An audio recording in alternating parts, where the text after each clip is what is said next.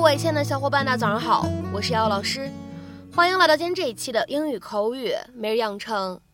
今天节目当中呢，我们依旧会来学习来自于《绝望的主妇》第二季第二集当中的英文台词。那么首先的话呢，一起来听一下。He knows it's annoying. He's just trying to get to us. He knows it's annoying. He's just trying to get to us. 他知道那很烦人，他就是想要惹恼我们。He knows it's annoying. He's just trying to get to us. He knows it's annoying. He's just trying to get to us. 那么在这样的一段英文台词当中呢，我们需要注意哪些发音技巧呢？当 knows it annoying 这样的三个单词呢放在一起的时候，我们其实可以非常自然的做两处连读。那么此时呢，我们可以读成 knows it's annoying。knows it's annoying。下面呢，我们再来看一下第二处发音技巧。当 just 和 trying 放在一起的时候呢，我们可以有一个不完全爆破的处理。那么此时呢，我们可以读成 just trying，just trying。而末尾的位置 get to 放在一起呢，此时会有一个非常明显的、非常典型的失去爆破的处理。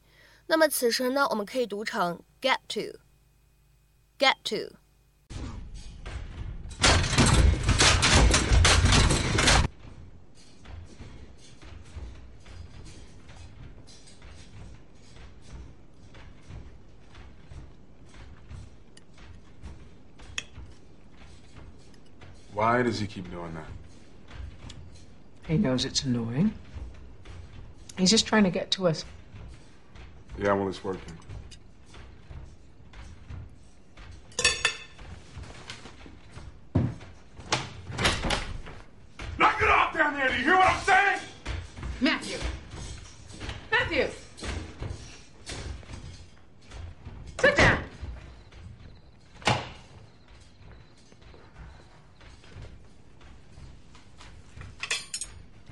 You know we don't talk to him. That's part of his punishment. How can you just sit here hour after hour and listen to that? Well, that's part of mine.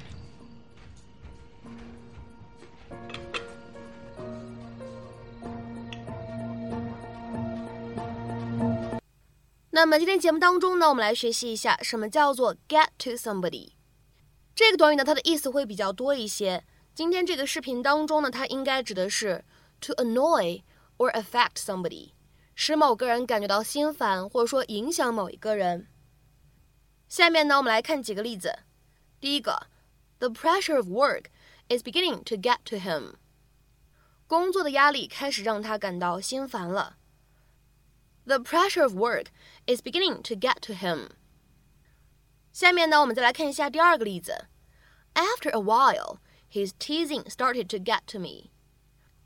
过了一阵子，他的讥讽、嘲笑开始让我觉得心烦，让我觉得不高兴了。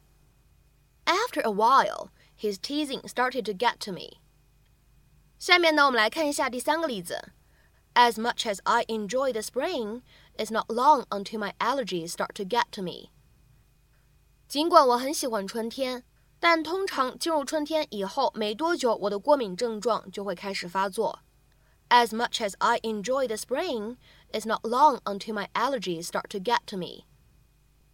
下面呢，我们再来看一下倒数第二个例子。All these delays are starting to get to me。这些延误开始让我觉得很心烦。All these delays are starting to get to me。下面呢，我们再来看一下本期节目当中的最后这个例子。Don't let his remarks get to you。别让他的那些话影响了你。Don't let his remarks get to you。那么下面呢，我们来看一下，在今天节目的末尾呢，有一个什么样的翻译任务留给各位，请各位同学呢尝试翻译以下句子，并留言在文章的留言区。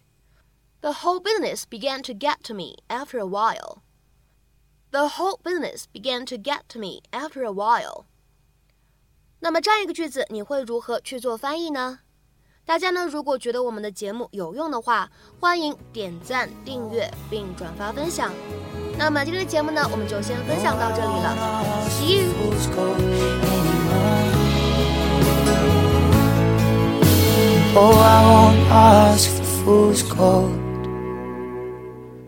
Anymore.